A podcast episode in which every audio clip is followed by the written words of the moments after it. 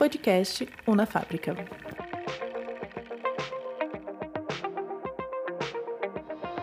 Bom dia para quem é de bom dia, boa tarde para quem é de boa tarde, boa noite para quem é de boa noite, que estiver nos ouvindo pelo mundo afora. É, este é o podcast Fábrica, dos cursos né, de, da economia criativa os laboratórios da economia criativa do Centro Universitário UNA de Belo Horizonte. É, a nossa fábrica envolve os cursos de comunicação, cinema, moda, gastronomia, arquitetura e outros afins. É, e hoje, o nosso podcast da fábrica tem o prazer de receber uma pessoa muito importante, uma pessoa que muito nos honra. Né? É, nós vamos ter o prazer de conversar com calma, com tranquilidade, com o Dr. Osiris Silva. Dr. Osiris Silva é engenheiro aeronáutico, formado pelo ITA lá nos anos 60, foi oficial aviador, piloto militar também nos anos 50, foi, fez pós-graduação no Centro Tecnológico, Técnico Aeroespacial nos Estados Unidos, depois foi professor do ITA, onde ele mesmo estudou, olha que coisa maravilhosa, e aí teve vários trabalhos importantes, dentre eles um destaque para a liderança do grupo que criou a Embraer, a empresa brasileira de aeronáutica. Ele foi presidente da Embraer de 1970 a 1986 e também participou como presidente de um processo importante de privatização da Embraer nos anos 90. Depois foi presidente da Petrobras também, foi ministro de Estado da Infraestrutura e Comunicações nos anos 90, foi presidente da Varig de 2000 a 2003.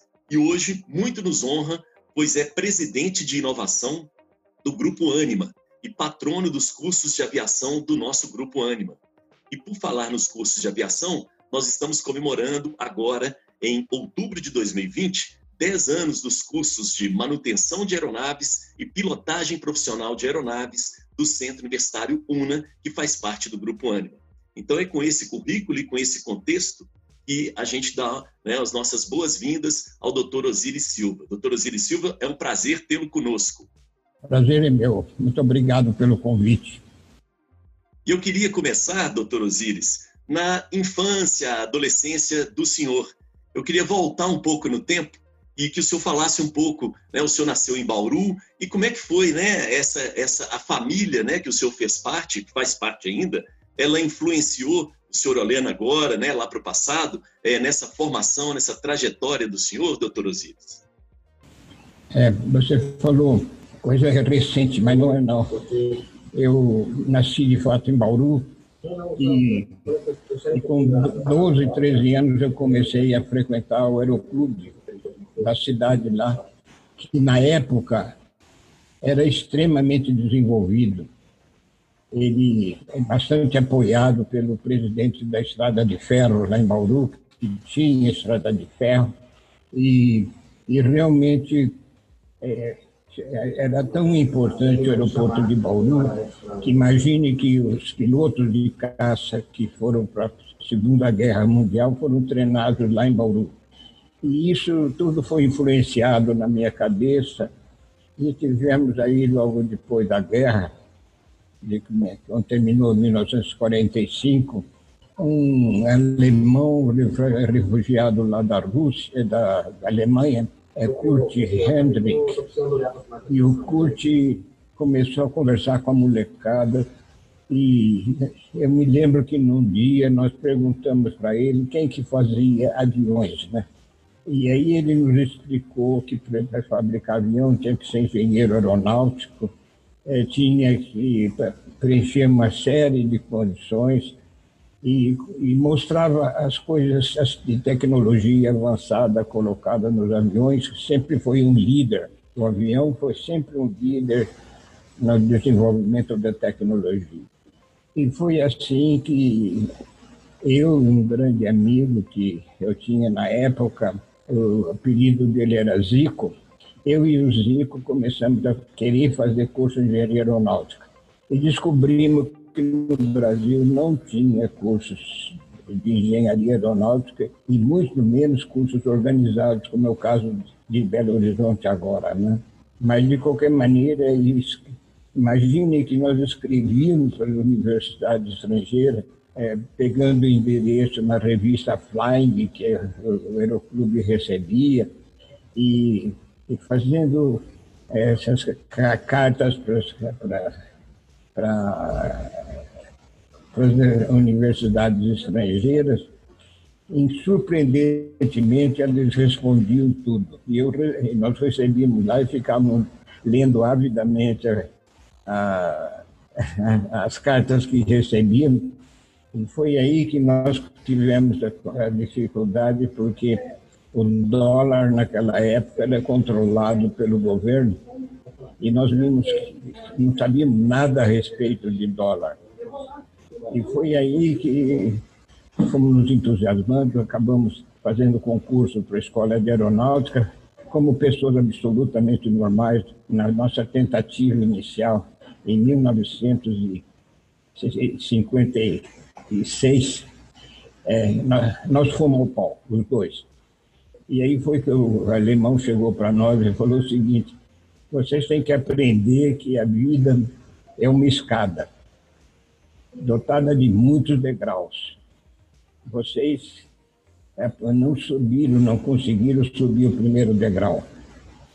Voltem para a escola e estudem para que vocês possam subir a escada do sucesso. Um belo conselho, né? Muito bonito. Foi aí, muito, e foi aí então que nós nos entusiasmamos. Um sargento do tiro de guerra, o tiro de guerra numa unidade militar que preparava os jovens para um decreto recentemente aprovado pelo presidente Getúlio Vargas e, e me perguntou por que, que vocês não entram para a FAB. Aí nós perguntamos, FAB, que, o que, que é isso? Aí, aí ele nos explicou, nós nem sabíamos que tinha as graduações diferentes, e entramos em concurso para a antiga Escola de Aeronáutica, que foi a predecessora do, da, da Academia da Força Aérea, hoje instalada em, em Curitiba, ah, perdão, em, em Pirassununga. E, e, e, nós estávamos aqui, lá em Bauru, né? Então, tudo, tudo que nós fazíamos, nós fazíamos da FAB em São Paulo. E era fácil ir para São Paulo, porque naquela época, como já falei, nós tínhamos estrada de ferro de Bauru para São Paulo. E não tinha grandes problemas, tinha só problema do, da gaita, né, do dinheiro. Mas, mas aí, seguindo o conselho do CURT, nós fizemos um novo exame em 1948, nós entramos para Escola de Aeronáutica, nos formamos em 52, eu decidi é, aceitar uma oferta da FAB de começar minha carreira de oficial em, em Belém do Pará, porque eu queria conhecer a, a Amazônia e naquela época estava começando o Correio Aéreo Nacional e eu queria ser piloto não só na Amazônia, mas também do Correio Aéreo Nacional. O planejamento funcionou e foi tudo bem. E, mas aquele sonho que nós tínhamos, o Zico e eu, de nos formarmos como engenheiro aeronáutico ainda não estava atingido. Aí o Ministério da Aeronáutica criou o ITA em 1950. E, e um dia eu descobri que se eu fizesse um requerimento ao ministro, como oficial da FAB, o ministro aprovasse a minha participação no concurso do ITA, se aprovado nesse concurso, eu poderia é, ganhar a bolsa de estudo de cinco anos para me formar uh, engenheiro aeronáutico sem perder a patente de oficial. Né? Foi uma, uma legislação absolutamente é, que não se manteve ao longo ao longo do tempo, mas é, beneficiou a mim em particular. O Zico, infelizmente, num acidente, ele morreu em 1955, de modo que o Zico não pôde entrar comigo no, no curso, mas ele ficou na minha memória e tenho certeza que ele me ajudou bastante. E foi aí nessa direção que eu me formei em 1962 no, no, no ITA E a partir de 62 eu comecei a reunir um grupo, pequeno grupo de colegas graduados também, que poderíamos começar a pensar em fabricar um avião. Aí veio aquela pergunta que para, acontece para todos os inovadores, né? É o, o que fazer? Nessas alternativas todas que o mundo oferece, qual a direção que nós vamos acompanhar? E foi aí, então, que o ministro da Aeronáutica da época fez uma predição que foi, se tornou real, né? É, o, o, ministro da Aeronáutica falou: o Brasil está voando e vai voando muito mais. E foi aí que nós começamos a pensar na aviação regional. O Brasil não tinha aviação regional. Então, nós assumimos o compromisso de projetar e fazer voar um avião da, da aviação geral, da aviação transporte aéreo regional. E foi aí que surgiu o Bandeirante. O Bandeirante voou pela primeira vez em 1968 e, e voando nessa direção, eh, nós começamos a trabalhar e, e o próprio ministro da Aeronáutica se interessou pelo assunto, falou com o presidente da República e foi decidida a criação da Embraer. Eu fui indicado como o primeiro presidente da companhia e começamos a trabalhar no dia 2 de janeiro de, eh, de 1970. E foi aí que começamos a produzir numa linha, a FAB nos encomendou 80 bandeirantes e concordou em fazer um pré-pagamento bem, bem generoso para que nós tivéssemos um capital de giro, né? que era necessário, absolutamente necessário. E Sim. com esse capital de giro, nós, nós viramos. Eu vou confessar uma coisa para vocês, mais ou menos em segredo, né? Na negociação com o Ministério da Aeronáutica para fixar o preço do Bandeirante, nós não tínhamos estrutura nenhuma para calcular preço. E foi aí que eu soube que a FAB estava comprando aviões italianos e aí eu propus a fabricação de da Embraer trabalhar no, na, na, fabricação sob licença do avião que se tornou Chavante aqui no Brasil e o Chavante foi vendido a 470 mil dólares naquela época. Hoje, eu acho que a gente, a gente vai ter que multiplicar isso por umas 30 vezes, mais ou menos, para fixar o preço do avião. E, e, por acaso, lá me perguntaram, no Estado-Maior da Aeronáutica, qual seria o preço do Chavante, ah, perdão, do Bandeirante. Aí eu chutei também 470 mil dólares. que ótimo. Imagine, imagine a coragem, né? em maio, no dia 29 de maio de 1970, a Embraer tinha cinco meses de idade, assinou um contrato com o Ministério da Aeronáutica, por minha culpa, né? É, para fabricar os 80 bandeirantes a 470 mil dólares. O senhor foi muito dá... atrevido, hein? Doutor Osiris, o senhor foi muito atrevido, hein? Olha, eu diria que muito mais que atrevido foi foi até um arrisca, um cara que correu um risco enorme. Já imaginou se não fechasse as contas com os 470 mil dólares? Mas, surpreendentemente, fechou a conta. A conta fechou, a, a Fabi acabou encomendando Chavante também a 470 mil dólares. E, e nós, no começo, até o final da década dos nos 70 Embraer com 10 anos, já tinha entregue os, 70, os 80 bandeirantes e os 112 chavantes que tinham sido, como, tinham sido é, encomendados. encomendados, encomendados pela FAB. E foi aí que nós disparamos, né? disparamos, mantendo nossa vocação de empresa fabricante de aviões de aviação aérea para o, as cidades, né, a aviação regional, a própria FAB, que controlava a aviação naquela época, através do Departamento de Aviação Civil, deu incentivos, várias companhias compraram Bandeirantes, enfim, foi lançado também esse projeto de, é, do transporte aéreo regional. Enfim, vamos, você tem uma, você tem uma pergunta, vai lá. Muito, muito interessante, doutor Osiris. É, parabéns né, pela ousadia, pelo risco. A aviação brasileira agradece. Mas eu queria entrar num outro ponto agora que fica muito claro na fala do senhor. Esse atrevimento, essa coragem, mostra a ideia do empreendedorismo. Mas o senhor já falou uma vez que ninguém nasce empreendedor. Eu queria que o senhor falasse um pouco disso para a gente. Né? O senhor é um empreendedor, mas a gente aprende a ser empreendedor, é isso, doutor Osiris? Olha, eu diria que depende muito da circunstância, né?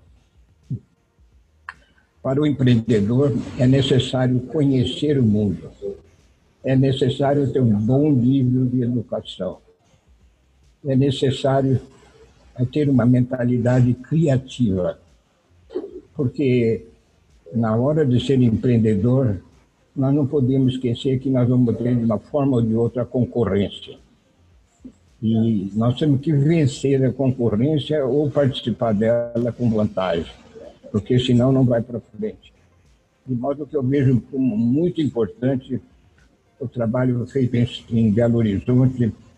Os mineiros, de modo geral, gostam de voar. O estado de Minas Gerais é um estado que contribui muito para a aviação brasileira e, e realmente é necessário que a gente esteja em contato com o mercado. E foi essa experiência que nós não tivemos no curso do ITA. O ITA nós tivemos, tivemos um curso absolutamente técnico. É, foi que nós começamos a descobrir pouco a pouco que a, a competição nós teríamos que vencê-la de alguma maneira. E aí que foi que nós olhamos para o mercado internacional. Olha, o mercado brasileiro sozinho não vai carregar uma empresa da dimensão da Embraer. E foi aí que fomos buscar a certificação americana, né? Nos Estados Unidos tem a Federal Aviation Administration, FAA, né? Ela eh, tem uma, um prestígio mundial e eu me lembro que, conversando com amigos embaixadores do, Ministério da Itamaraty, é, era um embaixador que era do, do, do serviço de, de, promoção comercial. O nome dele era, era oh, escapou agora, mas ele vem já. Ah, é o Flecha de Lima. E o Flecha de Lima, então, diz que ia nos ajudar no contato com os Estados Unidos. E fizemos através do Ministério da Educação, da, das Relações Exteriores, contato, contato lá fora e, e realmente levamos mais ou menos uns três anos nisso, certificamos o Bandeirante. E certificando o Bandeirante, nós tivemos coisas muito curiosas que é que você, nessa pergunta de empreendedor, vai compreender. Nós chegamos com o Bandeirante nos Estados Unidos e descobrimos que não poderíamos vender o Bandeirante se não fosse homologado. E, e o FAA diz que só eh, nós poderíamos somente eh, homologar o Bandeirante em, em termos internacionais se a Embraer também fosse considerada uma empresa nacional. E aí chegamos no mercado americano vendendo um produto que não era certificado. E, por outro lado, o FAA não podia certificar o Bandeirante, porque diz, era, era uma lei, eu não sei se essa lei existe ainda nos Estados Unidos, que dizia que o FAA só podia é, homologados americanos, fabricado em território americano. Como o Bandeirante era fabricado no Brasil, não podia ser é, não podia ser colocado. Homologado. E, olha, e aí foi realmente uma luta bastante grande que terminou até é, num processo judicial. Eu depus perante o, o Tribunal da Flórida e tive que colocar para o juiz, dizendo, dizendo para o juiz como que nós poderíamos vender um avião nos Estados Unidos é, que não era homologado. E, o, e, não, e se ele não fosse homologado, ele não poderia voar nos Estados Unidos. Então ficou um, um negócio complicado. Mas o juiz decidiu em favor da Embraer, considerando inclusive que o governo federal não tinha o direito de impedir que nós vendêssemos o nosso avião. E uma coisa muito curiosa, acho que a nossa justiça no Brasil ainda não tem isso. O juiz deu a decisão e proibiu o governo federal americano de fazer um recurso. É igualzinho aqui no Brasil. A gente tem, tem um monte de recurso, né? Mas é o juiz simplesmente falou, é para o FAA you have not a case. Você não tem um caso, né? Você não tem uma proposta. De modo que faça um acordo com a Embraer e traga esse acordo dentro de uma semana e eu proíbo o governo federal de é, de fazer uma reserva de mercado, né? não é isso é, fazer uma, uma revisão na minha decisão. E foi aí que nós Perfeito. começamos a vender no Bandeirante, vendemos muito bem. E mais tarde, não muito mais tarde, um pouco depois, tinha a, a possibilidade de entrar na Europa. E na Europa tinha novamente que certificar perante as autoridades europeias. Quem nos ajudou aí foi um parlamentar é, do, do, da Inglaterra, que ele tomou assunto ao peito, dizendo por que, que não poderia vender os aviões brasileiros na Europa. Levou alguns anos também. E esse, e esse parlamentar, que era o Lord Water Park, o Water Park trabalhou para nós durante todo esse tempo e conseguimos a certificação europeia. Aí, com as duas certificações, aí nós avançamos no mundo todo. Né? Aí Voaram alto. A Embraer voou alto. Isso, exatamente. A ideia do empreendedor é que o empreendedor precisa ser apoiado. E esses países sabem como apoiar os seus empreendedores essa legislação americana, europeia, que, que tinha o privilégio de certificar aviões, ainda hoje, se você não tiver uma certificação nos Estados Unidos e, e na Europa, você não consegue voar e colocar seus aviões no mundo. De modo que você fez a pergunta de empreendedor. Então, o empreendedor a vida dele não termina com o começo do, do seu trabalho. Começa, sim, com o desempenho, desempenho competitivo e mantendo os seus produtos atualizados. E o avião é uma máquina complexa, né? Acho que todos nós concordamos com isso. Sim. E, e realmente essa máquina complexa obriga a ter uma equipe técnica de primeiro nível. Né? E nós tivemos a sorte de, de ter o ITA, né? E o ITA nos ajudou muito nessa direção, porque no começo do ITA nós também tivemos é, professores estrangeiros. De modo que nós tivemos um bom sopro da sorte, né? Que ajudou bastante. Né? A sorte ajuda quem trabalha, doutor Osíris. Ah, isso é verdade. Isso é verdade. Se você pega um cara que seja vagabundo, não sai nada, né? Muito bom. Estamos tendo o prazer de conversar com o doutor Osiris Silva. Doutor Osiris Silva é presidente de inovação do nosso Grupo Anima e patrono dos cursos de aviação do Grupo Anima.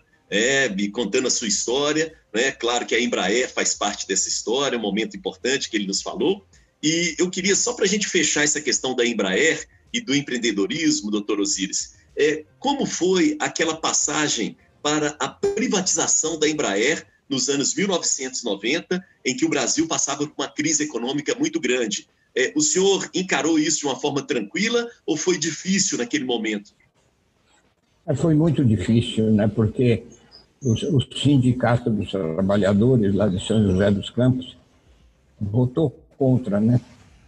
Mas nós não tivemos sorte. O presidente da República era o Collor, professor, é, o, o presidente Collor, ele aprovou a, a, a privatização da Embraer e quem ajudou essa aprovação bastante foi o vice-presidente da República, casualmente o mineiro.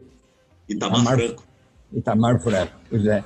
O Itamar Franco ajudou muito. O Itamar ficou um, um, velho, um bom amigo nosso e nos ajudou bastante.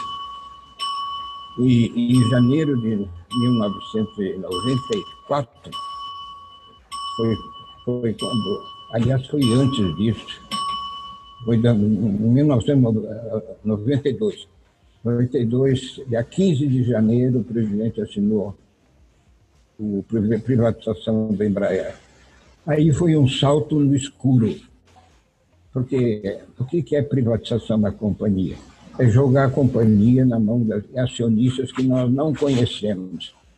E isso aconteceu, foi quando, em 1994, quando terminou o processo, que foi conduzido pelo BNDES, a Embraer foi vendida para um grupo que nós absolutamente não conhecíamos.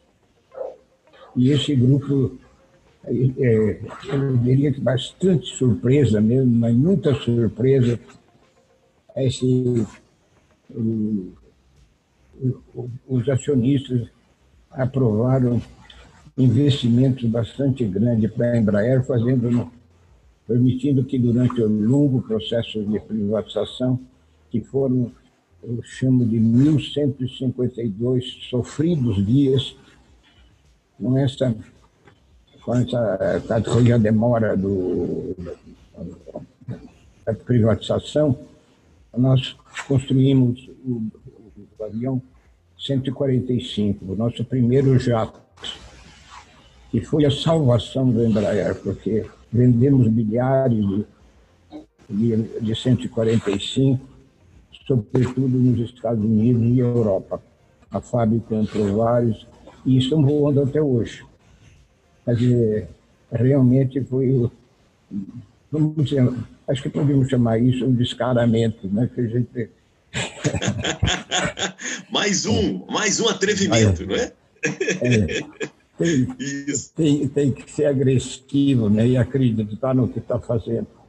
Felizmente, a equipe técnica da Embraer era muito boa, por causa exatamente do ITA, né? Se não fosse o ITA, não teria acontecido. E hoje podem ter certeza, a Anima apoiando o curso de formação, está, na realidade, capacitando brasileiros que possam participar do, desse, do transporte aéreo, em particular, que tem uma demanda no mundo inteiro, e pode participar com vantagem. É claro que o mercado militar ajuda muito, e não se pode esquecer também das necessidades dos aviões militares. Tanto é que nós vemos hoje as empresas mundiais que fabricam aviões, elas têm um pé no mercado civil e um pé no mercado militar. Ok.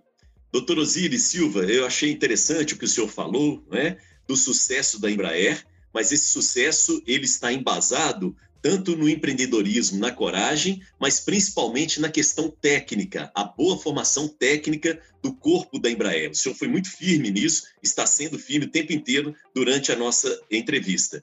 E aí eu queria que o senhor falasse um pouco, porque nós estamos comemorando os 10 anos dos cursos né, de manutenção de aeronaves e pilotagem profissional do nosso Centro Universitário UNA, que fica em Belo Horizonte, Minas Gerais, terra de Santos Dumont. Né? A gente não pode deixar de lembrar isso, disso, né? E eu queria que o senhor falasse como é que foi essa mudança na vida do senhor quando foi convidado para participar do Grupo Ânima, que é um grupo ligado à educação. É, como é que foi esse convite e esse novo desafio? Como é que está sendo para o senhor? Bem, eu, estava aqui em São Paulo naquela época, foi em 2003, e de repente eu recebi um convite para almoçar com Daniel Castanho e com o, com o Marcelo, Marcelo da Batistela Bueno. Eles me convidaram para almoçar. Eu não sei como eles me acharam. Eu tinha acabado de deixar a reitoria da Unisa, Universidade de Santo Amaro, e aí começamos a bater um papo durante o almoço. Né? Hoje, quem comenta isso com bastante, é, eu dizer, é até um pouco engraçado, é o Daniel Castanha. Né? Ele disse que ficou surpreendido da minha conversa, porque ele, ele começou a gostar da conversa e falou: vamos pedir um vinho. Ah, aí, aí eu falei: assim, vamos pedir sim, mas com uma condição: tem que ser nacional. muito bom, muito bom. Aí, aí, aí o Daniel começou a olhar, olhar para mim como um bicho diferente, né? E, e procurar um produto brasileiro. E foi aí que surgiu uma grande amizade. Eu continuo com, com o privilégio de ter uma amizade muito intensa do Daniel e do Marcelo, que me trouxe essa condição que eu tenho hoje de ter esses títulos de patrono, de, de eh, esses títulos todos que eles me deram. E agora, recentemente, ainda me convidaram para ser patrono do Instituto Ânima, o que me orgulha bastante. De modo que eu tenho para a Ânima um enorme compromisso de agradecimento, porque realmente me levou para a área da educação, que sempre foi uma preocupação nossa. Né? Desde que eu conto a história do Aeroclube de Bauru, você se acompanhou que efetivamente eu estava é, seguindo os passos do Kurt Hendrick, que o mundo é uma escada. E eu diria hoje, acrescentaria, é uma escada do conhecimento. E nós temos que subir com sucesso essa escada do, do conhecimento. E os alunos estão conseguindo isso na UNA, em Belo Horizonte, é, como temos alguma coisa também agora na Unisul, lá em Santa Catarina, mas o fato é que nós temos que reconhecer que estamos num país continental. O Brasil sem aviação não se comunica. Eu não consigo até hoje ir para Manaus se não for através de um avião. De modo que nós vemos que o Brasil está casado com a aviação.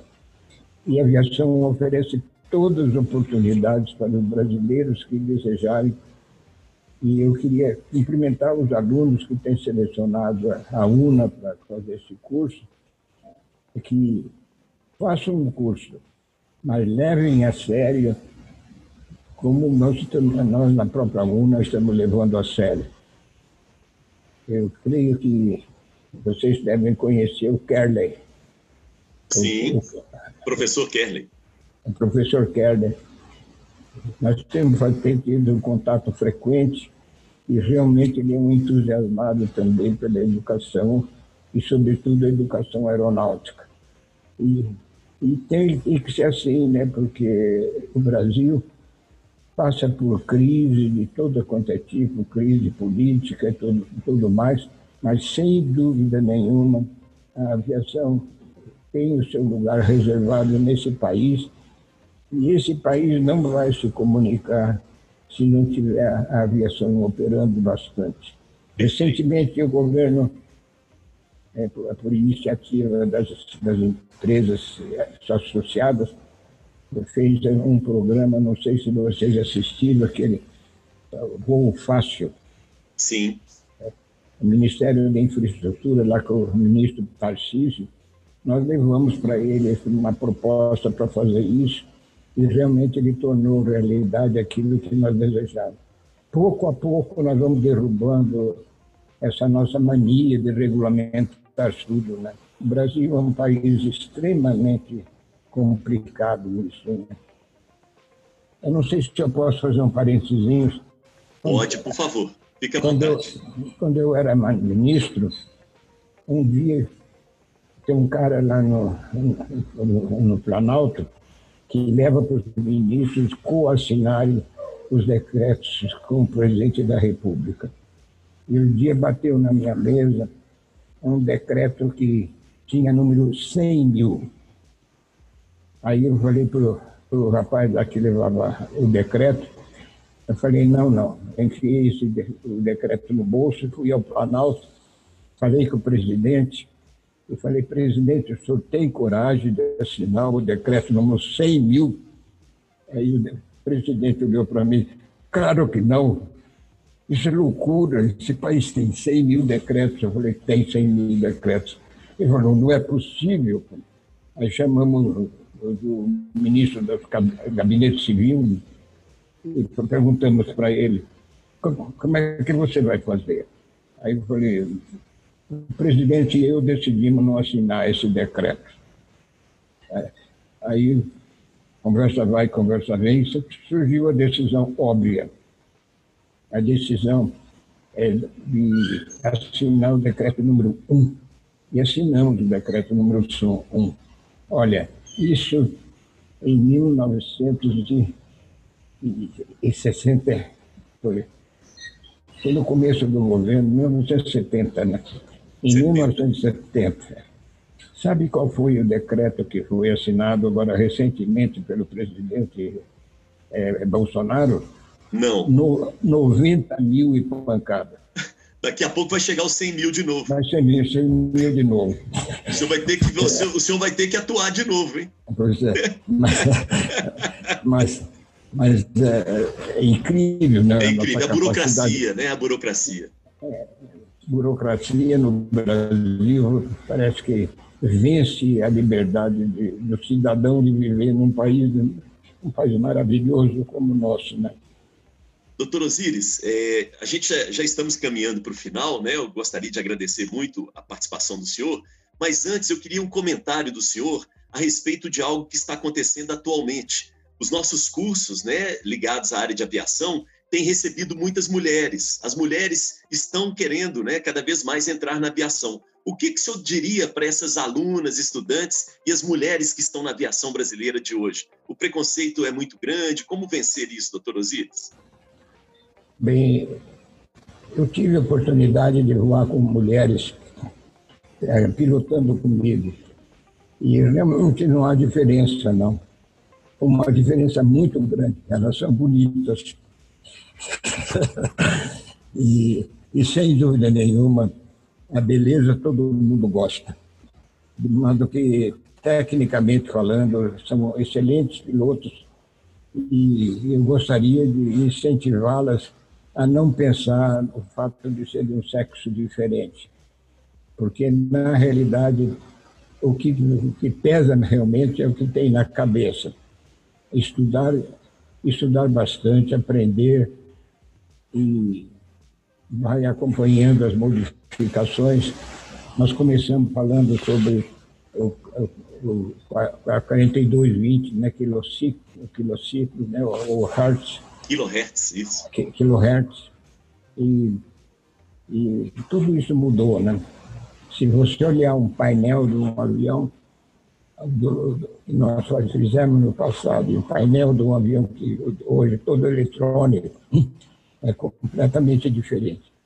De modo que homem ou mulher tem que estar preparado para as mudanças e conduzir o avião com segurança porque nós dizemos que só existe um pouso se houve uma decolagem com sucesso.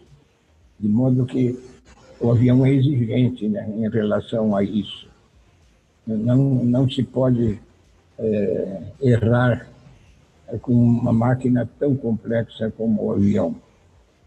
E, e é, é, muito importante agora, nós estamos, agora nesse fim de semana, nós vamos completar o voo do Santos Dumont de 1906, né?